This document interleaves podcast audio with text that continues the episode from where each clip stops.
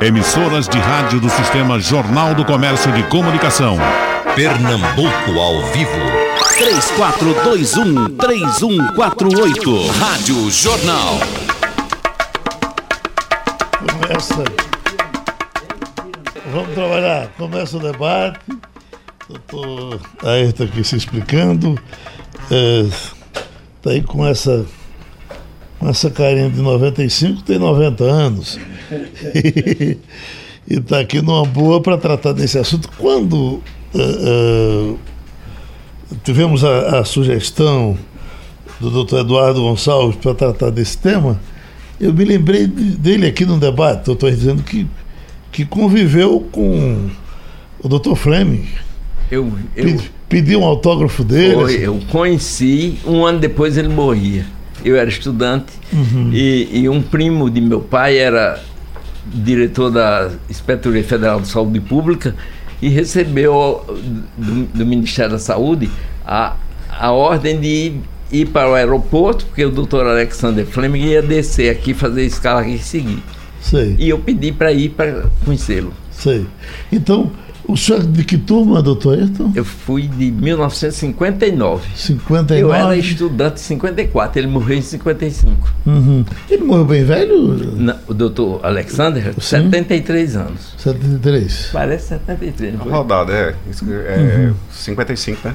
1955. É. 55. É para aquele tempo morreu velho, né? É. Aliás, uhum. eu não sei se é porque todo mundo morria aos 40 já era velho naquela Exatamente. época. Exatamente. É, é. é, eu estava até comentando com ele. Oswaldo Cruz morreu aos 44, ninguém comemorou a uhum. importância do homem, da vacina, dessa coisa. Em 17. Uhum. Em, em 2017 era o centenário da morte dele. A, a, média de vida naquele tempo. 40 era... anos, 30 e poucos anos. É, não, não, nem chegava a 40 anos. Era. Veja que, que, que evolução. Né? Quando o Fleming descobriu a penicilina, era um senhor idoso de cabelo branco, tinha 40 é, e poucos anos. Era, exato. e ele tem muito a ver com essa com esse pique de vida de lá para cá, não é? Exatamente, porque se não fosse os antibióticos, a gente não estava com essa sobrevida hoje. Uhum. Naquela época se morria por um, qualquer furadazinha, qualquer infecção na garganta. Uhum a sífilis matava, tudo matava, erisipela, é, abscesso, era uma coisa terrível. E o tratamento da sífilis até que era uma doença de vergonha, né? Porque era é, o contato sexual e era muito escondido esse tipo. É, Ela exatamente. só vinha se revelar quando já tinham os sintomas bem adiantados, né? Havia Mas aí. Preconceito. É. Uhum. E doutor Ayrton, uh, hoje aqui ali a gente encontra gente que para para falar mal de Dr. Fleming. Já falava mal dele naquele, falava mal dele naquele tempo, que ele teria tomado uma, um, uh, uma invenção de alguém, que ele passou uma rasteira para chegar ao sucesso não. que chegou? Não, eu acho que ele não passou rasteira ninguém. Eu, eu desconfio. Eu, eu, sei que havia muita coisa, se dizia até, eu estava comentando com ele, uhum. que a, a penicilina foi descoberta por acaso. E eu acho que não foi. Uhum. Foi por acaso por quê? Porque ele, ao sair para para de férias, viajar, deixou umas placas de, com, com algumas bactérias plantadas ali e quando voltou tinha, tinha sido contaminado por um fungo e algumas, algumas colônias haviam sido mortas. Aí disseram, aí eu digo assim, se ele tivesse, ao invés de pesquisar, ele tivesse no cinema, ou tivesse jogando bola, não, não foi por acaso. Aí eu me lembrei que ele em 22, ele descobriu a lisozima com um espirro dado no laboratório, aí caiu um, uma gota da, do, do, espirro e, e, ali foi. Não é por acaso, ele estava estudando, pesquisando e ia, se ele não tivesse ali, não ia descobrir, é, não é verdade? É verdade, que não foi por acaso e por sabedoria, né? A genialidade, porque Sim, exatamente. os outros que observaram o crescimento da, do bolor, que ele chamava, que era um fungo, que é o penicílio, em torno da colônia de Staphylococcus, que é a bactéria, os outros sacudiam fora. Ah, estragou minha pesquisa, estragou minha cultura, estragou minha pesquisa. Ele notou que ali onde tinha o fungo, o bolor, não, na, o Staphylococcus não se desenvolvia. Então ele começou Exatamente. a pesquisar.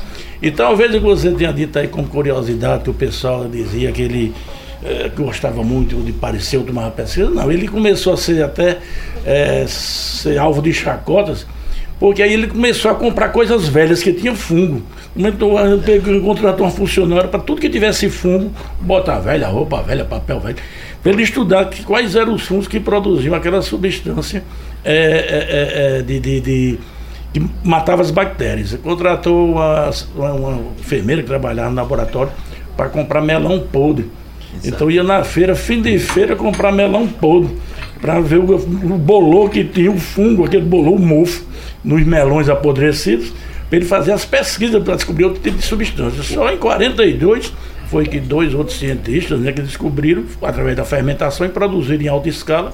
E aí onde é que vem o grande benefício, que foi utilizado na Segunda Guerra Mundial, onde o índice de mortalidade era altíssimo por conta de infecções e de coisas, e aí começou a utilizar em alta escala. Foi quando realmente ele, junto com os outros dois, por conta disso, ganharam o prêmio Nobel é, de Medicina em 44 ou 45. 45, 1945. 45. Então, realmente, eu não tive o prazer de conhecer o Dr. Fleming, mas tive o prazer de conhecer o Albert Seib que foi o inventor Maravilha, da vacina contra a poliomielite. Teve aqui no Hospital Albert Seib, hospital do qual eu sou diretor e sócio, para inaugurar a pedra, lançar a pedra fundamental da, da, da maternidade do Albert Seib. Uhum. Então nós estamos aqui ter o prazer de ter conhecido um grande cientista e eu também ter conhecido outro grande cientista, uhum. que fizeram grande bem para a humanidade, né? É, esse, esse, essa parte falando do que ele era mal falado, enfim, mas isso aí veio como consequência do mito que foi criado do Flame, né? Porque o mundo estava em guerra, Segunda Guerra Mundial, foi descoberto durante esse processo e mais tarde é que veio o processo de fermentação com um quarto, com um quarto pesquisador, um químico, né, que conseguiu é. fazer em escala industrial pela fermentação do milho o fungo que se desenvolvia lá. Mas o que aconteceu é que a Inglaterra fez uma propaganda muito grande com, com um mito do inglês que descobriu um medicamento miraculoso. E a partir daí, você, por exemplo, várias revistas, jornais, artigos científicos, eles exaltavam o nome Fleming.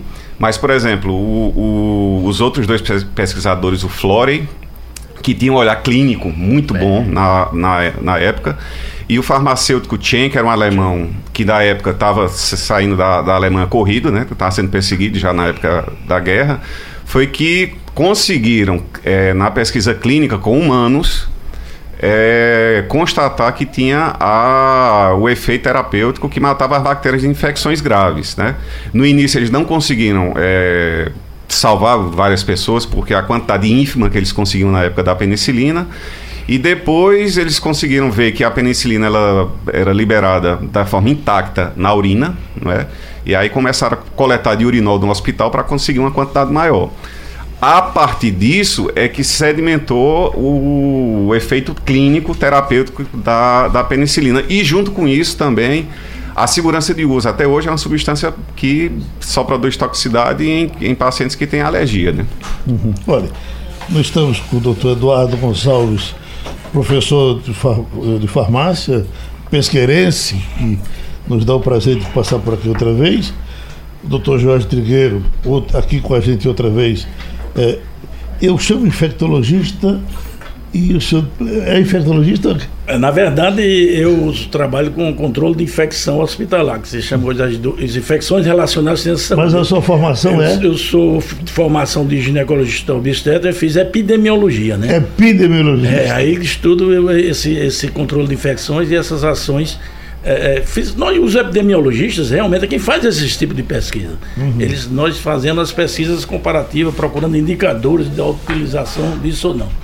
E a grande preocupação hoje de quem controla a infecção é exatamente isso. A penicilina hoje ainda é um antibiótico que Fleming já alertava. Ele foi o descobridor, mas já alertava que já se fazia o uso indiscriminado, estavam usando para tudo, para gripe, para resfriado, para infecções virais, que sabe que o antibiótico não atua em cima de, de infecções virais. E a preocupação exatamente de quem faz o controle da infecção é exatamente é o uso indiscriminado de antibiótico. Uhum. As pessoas usarem antibiótico indiscriminadamente. Atualmente, graças a Deus, depois de muita luta, eu cheguei até a ser presidente da Associação Brasileira de Controle de Infecção Hospitalar, e com a luta que a gente fazia, fazia foi editada uma, uma, uma, resolução da Anvisa que não se pode mais prescrever, ou não se pode mais vender antibióticos sem prescrição médica. E foi tarde, né? 2011. Foi, foi tarde, 2010, eu estou dizendo né? depois de muito tempo. 2011. Hoje a gente sabe que você hoje tem previsões aí da Organização Mundial de Saúde e você vai ter que gastar em torno de 37 bilhões para descobrir novos antimicrobianos porque a previsão é que em 2030, 2050 vai morrer 10 milhões de pessoas por ano com infecções com resistência às bactérias, antibióticos, bactérias resistentes. Essas bactérias vão adquirindo resistências a antibióticos. Mas hoje, e, e a penicilina para mim é, é uma coisa muito importante. Como eu disse, a minha formação é de obstetra, de ginecologista. Eu trabalhei na maternidade Bandeira Filho durante 37 anos, a maternidade de afogados. E vi ali várias e várias casos de sífilis congênita. E as mulheres que tinham neném contaminado pela sífilis, elas, os, os neném passam 14 dias, 10 dias tomando o antibiótico injetável constantemente, a penicilina do soro, crianças recém-nascidas. E nós fizemos várias campanhas, tentamos implantar uma maneira de se fazer um acompanhamento através dos profissionais da, do, do programa de saúde da família, para tentar ver se acompanhava essas crianças, os parceiros, tratar os parceiros. Uhum. Porque esse é o grande problema. Você trata a mulher gestante, que hoje está no programa do Ministério da Saúde, mas não tem acompanhamento do parceiro. Ela se contamina novamente, adquire a sífilis novamente e vai passar isso por via placentária e dá sífilis congênita. Então, o que acontece, a gente já tentou fazer um programa desse tipo, tentou criar uma casa para se tentar ver se essas crianças ficariam fora do, do, do, da maternidade, porque a ocupação é muito alta de leite nas maternidades públicas. Hoje mesmo teve uma reportagem grande aí com o secretário de, de, de, de saúde falando nessa falta de leitos, talvez não por ter falta de leite no Recife, mas pela demanda que vem do interior, as pessoas que vêm de outros estados para ocupar os leitos aqui na cidade do Recife. Mas o importante é o seguinte, a penicilina hoje, como é barata, com três doses você não gasta, não sei qual é o preço, mas deve dar nem 20 reais. Você trata a sífilis e o laboratório em 2017 simplesmente cancelou de fabricar a, a penicilina benzatina, que é a que se usa para o tratamento da sífilis, e aí começou a ter um novo surto de sífilis. Uhum. Então começou a ter um novo surto de sífilis, e a grande preocupação nossa é exatamente que hoje a sífilis está recrudescendo, ela está voltando aí por conta de, às vezes, falta de precaução e talvez do diagnóstico precoce. A orientação do diagnóstico precoce, porque a sífilis ela se manifesta simplesmente com uma simples feridinha, ou no pênis, ou na vulva, ou na vagina, e passa desapercebido, isso com 3, 4, 5, 7 dias desaparece e acabou-se. Doutor Jorge, essas doenças que a gente conheceu tanto na juventude, elas estão todas por aí ainda. Tricomona, todo exame que a gente fazia dava tricomona. É, é, ainda tem tricomona? Tricomonas no homem é mais difícil até de visualizar, porque uhum. É, pode aparecer aquela coceirazinha de nada, mas na mulher é muito frequente, dá aquela uhum. secreção amarelada, com aquele odor de peixe podre. Isso existe, ainda continua muito. A tricomaníase existe muito, como também a candidíase, que é o fungo, é. mas a blenorreia, que, que, que a blenorragia, que a Niesfera gonorreia, que a gente chama mesmo, que é o pingapuz, essa está aí voltando também. Hum. Tá, Os cancro, cancro mole, cancro duro, cancro isso cancro aquilo, estão por aí ainda? É, esse cancro duro realmente é o, é, é o protocifiloma, quer dizer, a primeira lesão do, do, do, da sífilis, aquela lesão que fica ali, endurecida, depois desaparece, cicatriza, quando aparece com 10 anos a sífilis secundária, depois a terciária já com sintomas neurológicos cardíacos, com 30 anos depois a pessoa morre de sífilis. Mas essas doenças sexualmente transmissíveis, elas existem. O pessoal se preocupou muito em, em, em, em tratar a AIDS, esqueceram as outras doenças, mas quem tem o quem tem AIDS, hoje HIV praticamente não desenvolve a AIDS, mas quem tinha estava sempre associado às doenças sexualmente transmissíveis. Uhum. Sífilis, blenorragia, hoje é tricomoníase mesmo, a candidíase, mas o, o cancro mole, cancro duro, o, o, o condiloma, o condiloma é o HPV, esse é o grande causador de câncer nas mulheres. Uhum. É o principal causador. Tem um, um, um o, o HPV, que papilomavírus, esse é o principal causador de câncer de colo de útero nas mulheres. E o homem também, às vezes, parece, passa desapercebido, só vai ver quando tem aquela verruga mesmo, a famosa crista de galo. Uhum. Mas, às vezes, o, ele é tão simples que vai ter a relação sem a camisinha, sem a proteção adequada, fica no colo. A mulher não tem sintomatologia, o homem aparece a sintomatologia externa. Ele pode fazer o tratamento e a, a mulher não aparece. É o maior índice de câncer de colo de útero. Aqui você já viu também vários relatos aqui do Dr. Joaquim Branco, dos casos de amputação de pênis aqui no, no, no, No Hospital do Câncer. Hospital do Câncer, exatamente causado pelo HPV. Essas doenças estão aí. O doutor Ayrton, é, é, o senhor teve uma passagem até pelo INSS? Foi do. INSS fui. É, eu comecei trabalhando no interior. Eu era aquilo que se chamou hoje de médico cubano. Aonde era um médico preparado. Generalista. É cidade, não é nem o generalista, porque o generalista hoje, no consultório, o que é que ele faz? Passar algumas medicações, pedir uns 200 exames e passar. Mas era o médico que ia para o interior, ele era ginecologista, ele era o traumatologista, ele era o pediatra, en- entendeu? E resolvia. E, e continua hoje as cidades pequenas precisando desse tipo de médico e a gente preparando o médico para a cidade grande, preparando o técnico em radiologia, o, o, o- o ultrassonografista. Esperar com né? robô, né? Ex- Exato, quando não precisa disso. Agora ele estava falando ali no- na, na- quando falou da, da penicilina, de que está faltando penicilina benzatina. Isso é uma jogada da própria indústria farmacêutica. Ela é quem controla o que quer fabricar e o que não quer. Ela, enquanto o produto está dentro da, do- dos anos de, de cobertura da, da patente, durante 20 anos ela fabrica, ninguém pode fabricar, só eu posso fabricar. E a partir dos 20 anos depois, todo mundo pode fabricar, o preço cai demais, ela não se interessa, ela não quer mais fabricar.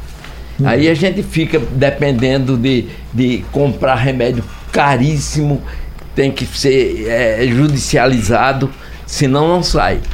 Eu acho que o maior problema hoje, da, não só da penicilina, como vários eh, medicamentos, é a resistência.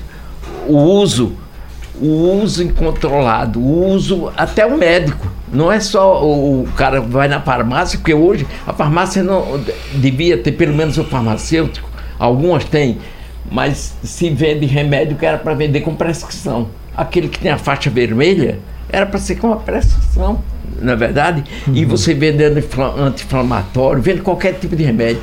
Entendeu? É, não há nem fiscalização. No interior ainda vende antibióticos sem, sem, sem prescrição médica. É, É terrível, Geraldo. A culpa é sua? Não, não, mas é que é- é- tudo é regido, é regido por resoluções, né? E como a gente já estava comentando aqui, a resolução para antibiótico ela chegou tarde.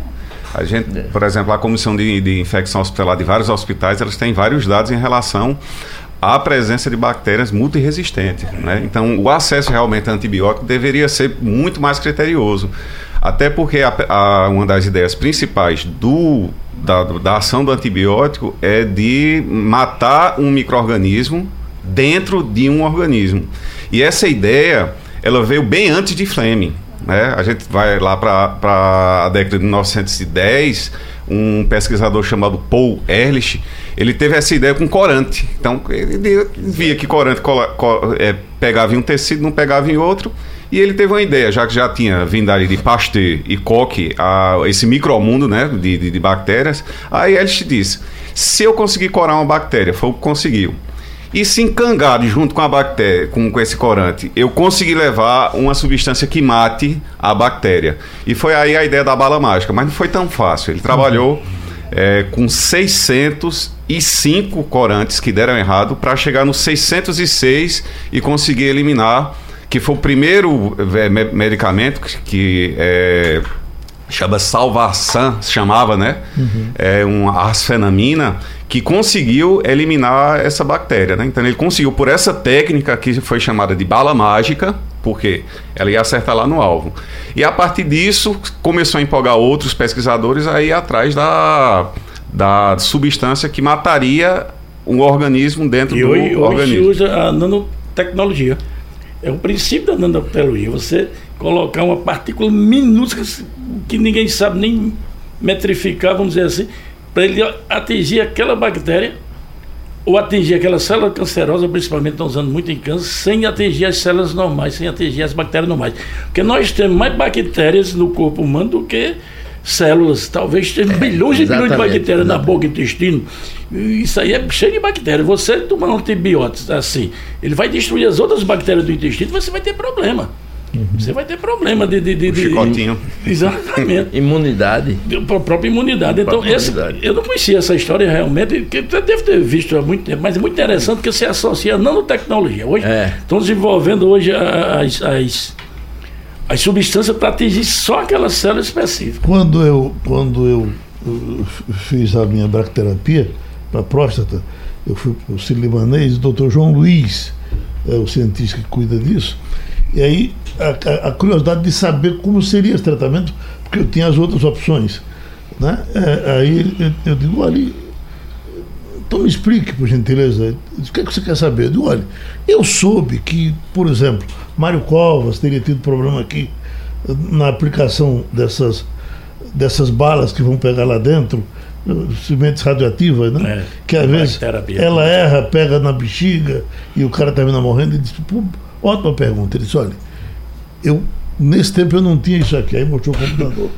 Com esse computador aqui, eu aponto para um, um, a cabeça de um alfinete, ou menor do que isso, ele vai lá e, e, e só lá e acabou. E realmente as coisas funcionaram assim. É, então é Mas teve alguém que lá atrás. Teve a ideia. É, isso aí já é antigo. Matou a bola do peito. Né? É, exatamente. Essa é ideia do, do, do que foi espetacular. Que hoje se faz exatamente isso. Porque o grande problema da, da, da dos antibióticos hoje, ele destrói a, a cápsula das bactérias, mas já estão sabendo que a resistência bacteriana ela é causada por um pedacinho de DNA que tem dentro do plasmídio, né? Que sai ali e vai passando para os outros como se fosse herança e vai dando resistência às outras bactérias. Então a nanotecnologia faz com que ele rompa a, a, a parede da bactéria, entre lá e mata o plasmídio. É o que chama de virulência, ela vai ficando mais virulenta e o que é essa virulência? É justamente ela vai se adaptando ao ambiente, né? o mecanismo de evolução. É, e essa adaptação é adaptação em contato com a, a química e temperatura principalmente, mas em laboratório laboratório hoje já tem uma, uma é in vitro ainda, né? É, tentando se fazer um polipeptídeo, né? Que ele, ele só vai se condensar, ele só vai polimerizar dentro da bactéria e aí ele se transforma em cristal e rasga ela por dentro, né? E é bem mais difícil ocorrer uma adaptação física, uma adaptação evolutiva em relação a isso. Mas por enquanto está muito no começo. Aí ainda está em, em laboratório. Uma questãozinha de, de, memória. O senhor teve uma, teve uma clínica muito importante ali na, na frente do Náutico. Foi, durante. Para respiração, é. né? Por quanto tempo aquela clínica viveu ali? De 80. De 85, eu estou aí no ETC há 17 anos. Uhum. Até agora, Geraldo, porque eu ainda estou vivo, ainda vou dois dias por semana, mas, mas não tem, fechou. Eu passei para o ETC. Sei. No ETC eu estou de 2002 até hoje. Escute, vontade de se aposentar o senhor já não, tem? Eu já me aposentei, não sou mais médico. Digo, mas o senhor, aquele atendimento ainda semanal, o senhor ainda faz? Eu vou duas vezes por semana, atendo cinco pessoas cada dia, mas nem cobro e é só para passar informações. E nem digo que eu sou pneumologista nem alergista. Aquelas pessoas de 40, 50 anos que querem, ou alguém que foi indicado, eu atendo. Se telefonar, pergunta se eu atendo ainda na, pela Unimed, pela Sul América, eu digo que atendo, a pessoa chega, eu digo não. Aqui é de graça. Se eu não disser que, que é de graça, ninguém vai acreditar. Entendeu? Nesse campo da, da, da alergia. É, doutor, da alergia. A, a, a, teve, teve muitos avanços, porque eu vejo que as pessoas alérgicas sofrem tanto e. Eu acho que a maioria do sofrimento geral é falta de informação. É? De um modo geral, as pessoas hoje, quando vão aos médicos, ela quer que o médico, na primeira consulta, já prescreva alguma coisa. Uhum. O médico, dado as condições de atendimento, ele não tem mais tempo de conversar, de orientar. As doenças que você mais vê hoje, às vezes, são causadas por remédio, por falta de orientação ou por alimentação. Você vê uma grande massa de hipertensos, uma grande massa de diabéticos, pré-diabéticos, só por falta de orientação. Às vezes não é falta de remédio, uhum. entendeu? Essa questão da alimentação, quando o senhor começou a, a, a, sua carreira de médico, já se falava disso? Porque na nossa não. área, na nossa área de leigo, era tome uh, caldo de pirão, caldo de mocotó, é, é. essas coisas todas. Isso caiu em desgraça. Né? É. Mas é, porque os médicos mesmo do, da minha época não estudavam, nutrição não existia. Uhum. Não existia fisioterapia, não existia nutrição, não existia nada dessas especialidades. Ele estudou é, depois aprendendo, hoje já faz parte. Naquela época, o, o meu professor foi o pai de, de Reinaldo, né? Naquela época eram seis horas de, de, de sobre nutrição. Ora, o, pai de, curso, o, pai de, Fernando, né? De Fernando. É, Reinaldo, Reinaldo Azevedo, né? É, não, o pai de, de Valdemar, de, de, de Valdemar ah, foi meu professor. Sim, sim. O pai sim. de Reinaldo. Reinaldo. É, é. Então, mas hoje o que a gente vê é isso. Você pode corrigir. Por quê? Porque todo mundo hoje só sabe comer bebendo. Segundo, se criou um pavor da gordura, todo mundo passou a comer só carboidrato, só e come com um copo de, de uma latinha de refrigerante ou come até encher o, o, o, estômago todo. E aí o resultado são doenças causadas por esse tipo. Aí você vê todo mundo com barriga grande. Naquela época se dizia o quê? Quando o cara estava com a barriga a, a volumosa. Era, era, cerveja ou chopp ou riqueza. É, né?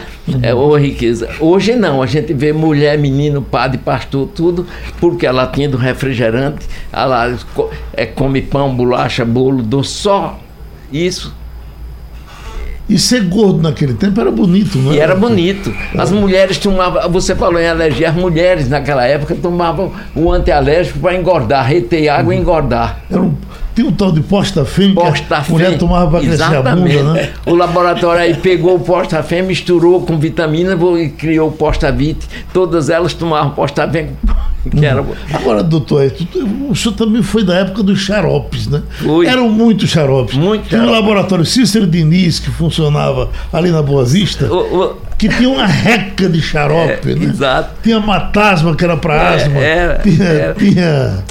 Quem sabe desse xarope todo? Xarope Brandão. Xarope Brandão. é, é, era o, o Gessi Equirino. Sim. De volta para o passado. Volta Todos passado. aqueles remédios eram dessa época. Aí eu, ele, ele perguntou, aqueles remédios não funcionavam? Não? Funcionava. Funcionava? Funcionava. Funcionava. Uhum. Agora, o que eu não gostava de tomar mesmo era emulsão de Scott. É. Aquilo era. É. Mas era, era excelente remédio, excelente remédio. Né? Aí se criou o pavor do sol. Eu sou do tempo que eu via falar no solário. Você, você lembra? Ouviu falar no solário? O cara ia levar banho de sol. É, para vitamina pra cura, D. Né? Vitam, é. Exatamente, porque você sem o sol, você não tem vitamina D. Hoje é. o sol é inimigo de todo mundo. Todo mundo tem carência de vitamina D. É todo mundo, não é? Mas eu queria só fazer uma observação aqui. Quando Primeiramente, tenho o prazer de estar aqui com o professor Rito, que é uma referência. Não. E essa atividade que ele exerce hoje só faz orgulhar a categoria uhum. médica quando é jubilado, ou seja, quando passa de certa idade que realmente até fica sem a obrigação de passar, pagar o Grêmio. Mas uma grande preocupação, voltando ao assunto original, originário desse debate, é que criou-se o mito da alergia à penicilina benzatina para se tratar a sífilis. Eu mesmo só ouvi falar em um caso real, foi na minha cidade de quando eu era criança, que teve um choque anafilático. Depois o governo proibiu de se fazer nas farmácias e começou a só se fazer em hospitais, em ambientes. Tinha que fazer um teste antes para poder fazer. Isso é recente. Hein? Essa esse mito criado pela alergia. Pois né? é, não, mas a alergia ficou, é bem particular. Né? Mas ficou muito tempo. Eu mesmo sempre é. trabalhei na maternidade, nunca vi um choque anafilático com a penicilina. Vou dizer o nome comercial com o Bezetacil. Nunca é, vi. É. Então o que se acontece é que se proibiu das pessoas tomarem em farmácia, tomar em casa. Talvez essa seja a grande dificuldade. O parceiro ir ao hospital para tomar a injeção. Dói realmente, é um pouco dolorosa. Algumas reações é, colaterais, uma erupção, uma coceirazinha, isso tudo bem. O que é que você faz? Você coloca uma gotazinha no olho para ver se você tem sensibilidade ou não. Uhum. Então isso criou um afastamento do, do, das pessoas a tomar a é. bezetacil. Então esse mito da alergia, talvez o senhor com mais experiência de idade, quantas vezes viu gente morrer com... Muito pouco. É, é, é, é, exatamente. É mais isso que você diz. Era o medo, era o pavor. Se tinha mais medo da dor. Agora, Aí se, por isso que se dizia, não, mas a alergia à penicilina, ela desaparece. Não é que ela desaparece, é que ela não, não existia nessa, nessa pessoa. Né? E se criou muito isso. Era, agora, não sei se fez bem, porque muita gente deixou de usar. Porque se usava antibiótico para tudo. É, é tudo. Doutor, os asmáticos do seu tempo, que era tão comum as pessoas com asma com é, aquela bombinha. É. Cada um de nós tem lembrança de três ou quatro na redação que tinha esse problema. E isso é, é, mudou, melhorou. A asma se trata hoje com mais facilidade? Eu acho que melhorou porque não, não, não é por causa de, de, de medicação só. Uhum. É do, o, o, a asma você combate orientando e através da respiração, você controlando a respiração através de exercícios, através de certos esportes, através de natação, de dança, de, uma série de coisas, você cura. Veja pessoas é, é, laureadas e que foram antigos asmáticos e que não precisam ficar tomando, porque muita gente toma o remédio sem necessidade. Você vê aquele é, é Jaime Oncins, é, aqui tem uma menina que começou, to, Joana, que é filha de médico, Joana Maranhão, uhum. começou com, com tratamento para asma. Jaime Oncins, que é o campeão de, de, de tênis, é, vários, vários nadadores, tudo, você não, não, Agora, o que houve alguma melhora, porque muitos medicamentos vieram, mas tem pessoas que tomava excesso de remédio uhum. e os efeitos colaterais eram piores do que o tratamento. Uhum. Abusavam do remédio riquíssimo do, dos corticóides de modo geral para asma. Mas se você orientar bem na, na, na consulta, se tiver tempo de conversar, de mostrar a importância do, do, do da, da da orientação do tratamento, do tratamento não medicamentoso mas você vai obter excelentes resultados. Para a gente voltar para os nossos cientistas, e a sua aproximação com Albert Sebi? Ele veio, ele veio do Recife. É, ele Porque veio... doutor, doutor Franco também veio do veio, Recife. Passou pelo Recife, uhum. foi. Ele veio, ele era casado com uma brasileira, né? É. Uma enfermeira, e os sócios originários lá do Hospital Albert Seib tinha a impressão que tem é que ele já nasceu velho, né? Aquele velho de cabelo branco. É a história da foto de frente, só tem de é, cabelo. Né? Só tem Ele descobriu a penicilina, já era velho, 47 anos, 40 e poucos anos. E ele era casado com uma enfermeira, como eu, os sócios anteriores da Dobet Seip tinham origem judaica, né, israelita, é, e a, ela é enfermeira, ele veio a São Paulo visitar a comunidade e aproveitou, foi feito o convite para ele vir lançar a pedra fundamental da maternidade do Alberto Seide, que inclusive Joana Maranhão nasceu lá, né? É. E uma grande geração de, de, de, de, de, pessoas que nasceram lá na maternidade do Alberto Seide. Ele aproveitou a oportunidade, na época o prefeito era Joaquim Francisco, também deu um título de cidadão. Hoje tem uma policlínica aqui também determinada ao Alberto Seide, aqui na Tamarineira. E nessa ocasião gente aproveitou a oportunidade, fez umas homenagens, fizemos um, umas recepções, fomos à Câmara. E ele ficou aqui uns dias e foi uma oportunidade ímpar. Eu tenho foto com isso, né? Ainda tinha cabelo preto. Mas foi um orgulho, como deve ter sido também para a doutora. Claro. A, a descoberta dele ah, não teve polêmica, não, a da, da, da, vacina? Teve polêmica, inclusive teve recentemente uma polêmica muito grande, porque ele descobriu a gotinha, né? Uhum. E o sal que descobriu a foi. vacina injetável.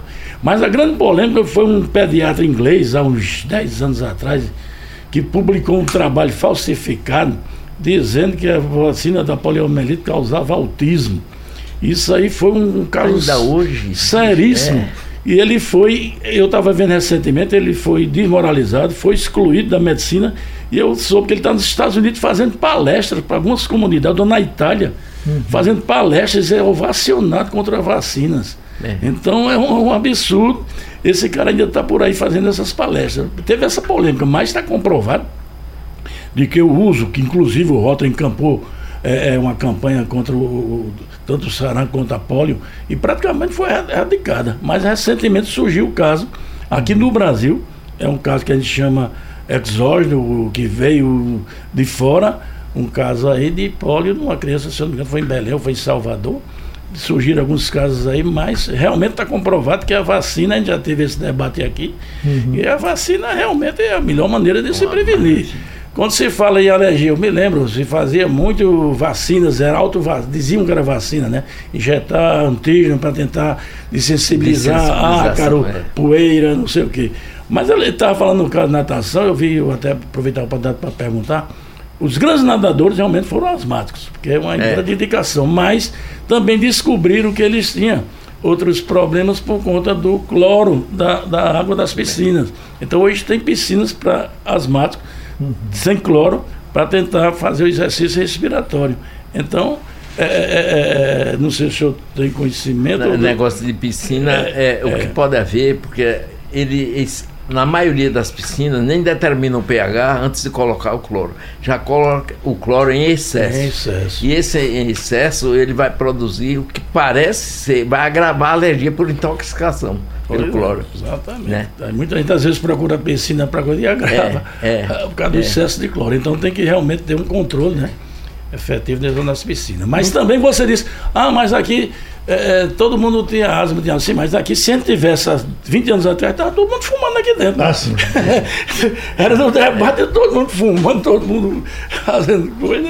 Doutor Eduardo, as pessoas que têm é, alergia a medicamentos, que é quase todo tipo de remédio, qual é a saída para que a farmácia tem para essas pessoas? Geralmente a alternativa, né? Você tem alternativas terapêuticas dentro da, da do elenco de medicamentos que tem e geralmente tenta buscar um, um, medicamento que seja similar ao efeito do outro.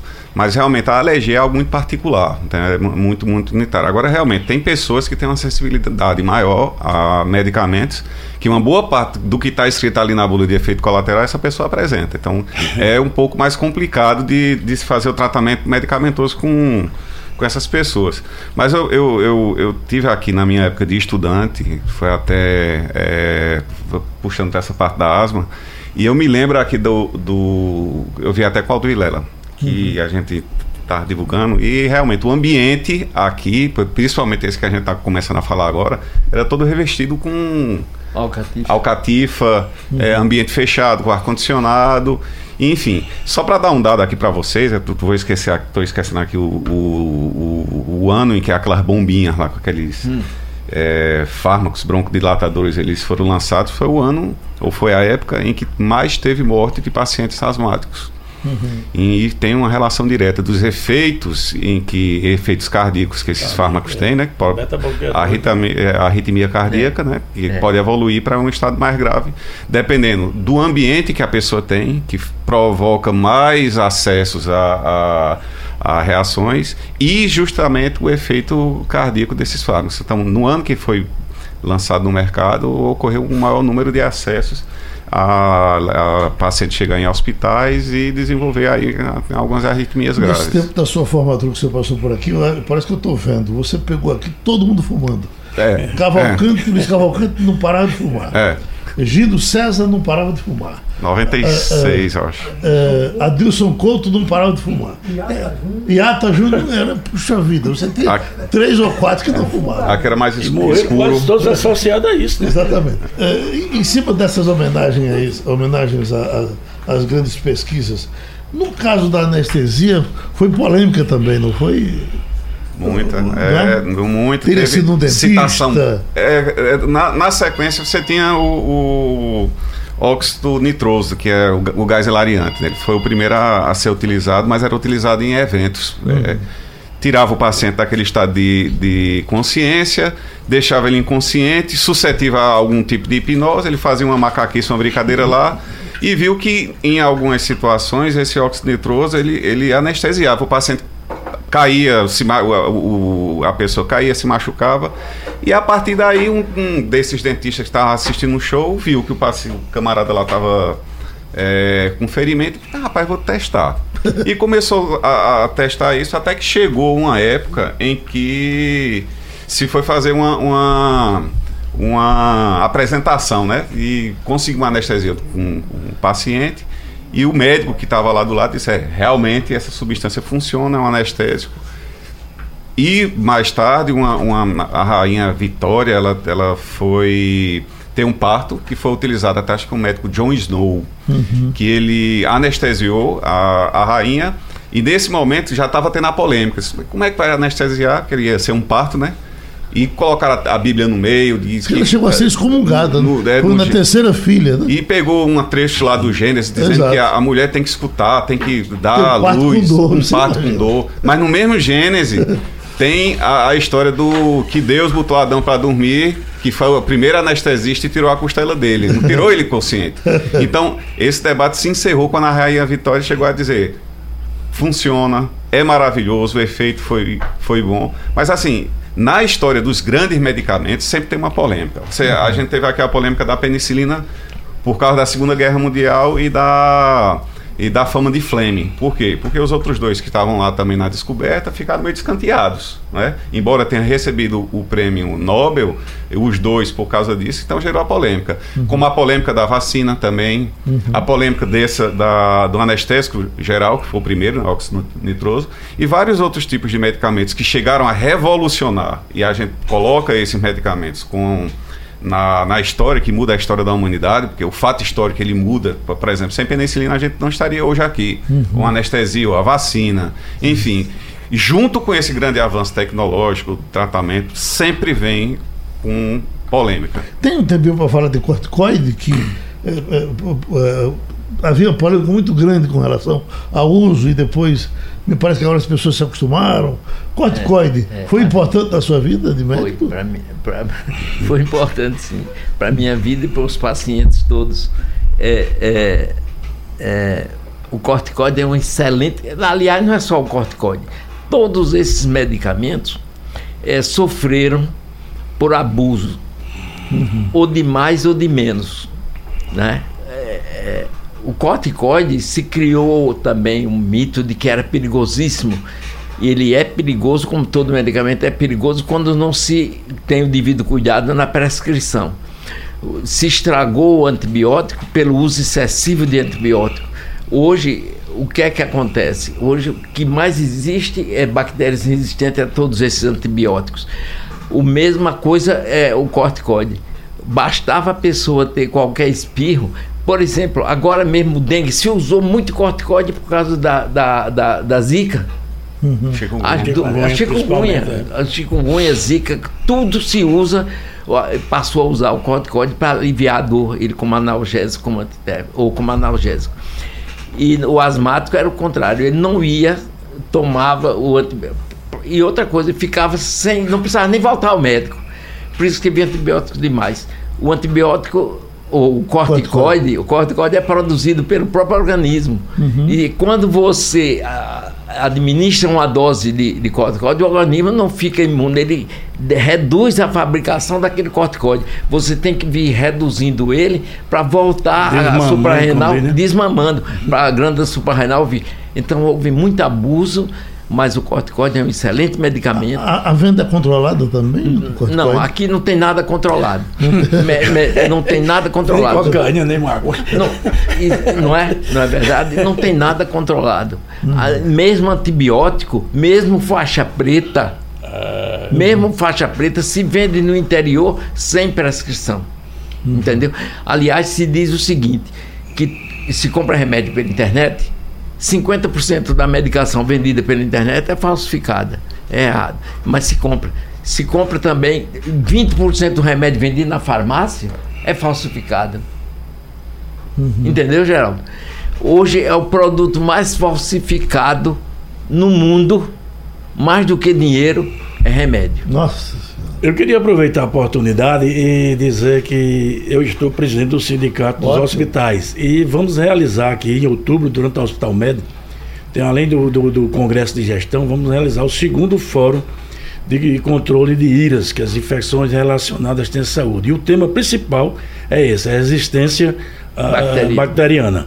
E na ocasião, como já fizemos no ano passado, a segunda edição do prêmio professor Edmundo Ferraz, que foi um dos pioneiros em controle de infecção hospitalar no Brasil todo, é um prêmio específico para os médicos que infectologistas que trabalham no controle de infecção.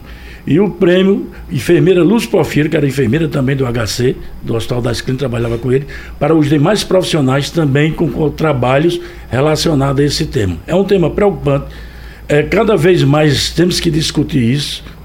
Está se falando, tanto quanto o, o, Eduardo, como o professor falou, em relação à resistência é, é antimicrobiana e essa preocupação de não controle efetivo da, do, dos órgãos governamentais na, na dispensação desses medicamentos nos traz muita preocupação. Eu convido todos vocês, se Eduardo tiver algum trabalho ou algum trabalho quiser se inscrever, depois pode entrar em contato lá com o sindicato, que a gente tem o maior prazer de apresentar. É o que ele mais tem, viu? Ele, é. Quando você encontrar com ele, ele está fazendo alguma coisa aí. Pra...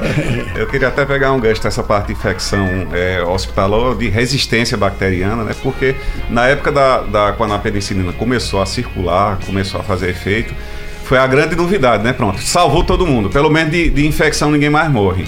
Só que aí começou a se ver os mecanismos de resistência com a evolução da bactéria, né? Hoje a gente tem elenco de pseudomonas, é. É, estafilococcus resistente à meticilina, é, o KPC, né, que é a Klebsiella multiresistente, e tudo isso veio justamente por causa do uso do antibiótico, né? A alegria Bem, doutor, acabou, né? O meu tempo foi embora. Muito obrigado. Sugestão ou comentário sobre o programa que você acaba de ouvir, envie para o e-mail ouvinte@radiojornal.com.br ou para o endereço Rua do Lima 250, Santo Amaro, Recife, Pernambuco.